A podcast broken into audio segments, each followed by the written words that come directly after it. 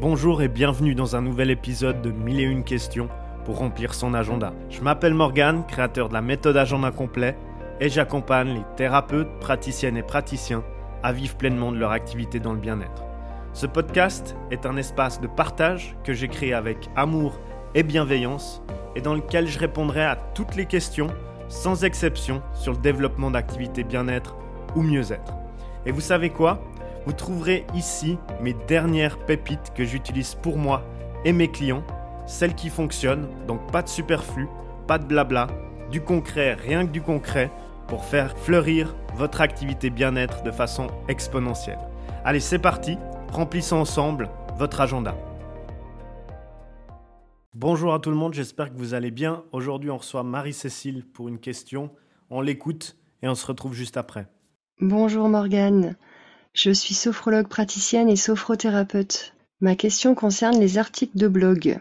Est-ce qu'il te semble pertinent de consacrer un sujet sur ma méthode de travail et la technicité de ma pratique, de manière à expliquer comment ça fonctionne et pourquoi elle peut devenir une référence sur le long terme Je te remercie. Merci Marie-Cécile pour ta question qui est très intéressante.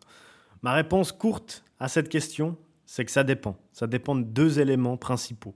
Le premier, c'est que c'est pertinent d'écrire un article sur sa méthode si d'autres articles qui ont été écrits par d'autres personnes ou d'autres sociétés ne sont pas déjà référencés sur le nom de ta méthode. Alors en francophonie, normalement on a encore beaucoup de chance, car pour l'instant il y a encore beaucoup de possibilités pour se démarquer au niveau des articles référencés par Google dans le bien-être ou le mieux-être. Ça s'explique généralement au niveau de conscience en francophonie par rapport justement à ce domaine qui est encore assez bas.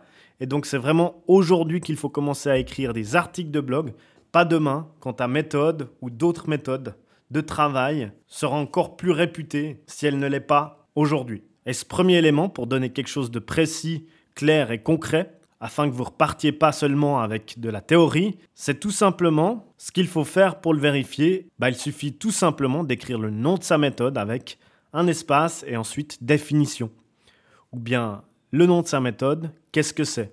Et donc là, il devrait y avoir certains articles qui ressortiront sur Google et tu pourras voir si ça a été écrit par des grandes sociétés ou pas, des articles de blog et voir la réputation justement de ces personnes qui ont déjà écrit des articles de blog par rapport à ça, pour savoir si tu peux te faire une petite place parmi eux.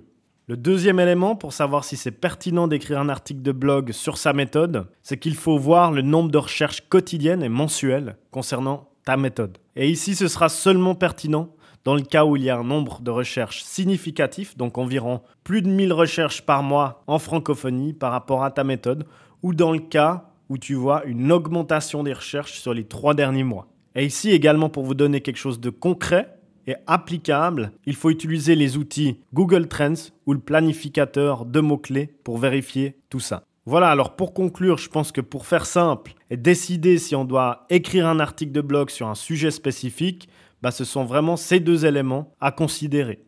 Après, ce que je conseille, c'est généralement de suivre son flow créatif. Si ça nous inspire de créer un contenu sur quelque chose, alors il faut juste y aller, pas trop réfléchir et surtout pas penser à l'optimisation ou bien si ça va marcher ou si c'est pertinent dès le début. La phase d'optimisation des choses qu'on crée, ça se fait généralement en deuxième temps. Et ça, c'est important pour ne pas couper le flot créatif et ne pas bloquer et se dire ouais, j'ai pas d'idée aujourd'hui. Bah non, en fait, on suit son cœur. Et normalement, quand on suit son cœur sur ce qu'on doit créer, ce qu'on doit écrire, bah tout est plus simple. Elle reste suivra, tout deviendra pertinent. Voilà, c'était un plaisir de partager avec vous. Je me réjouis déjà de vous retrouver dans le prochain épisode de mon podcast. Jusque-là, prenez soin de vous, prenez soin de vos proches et à très vite.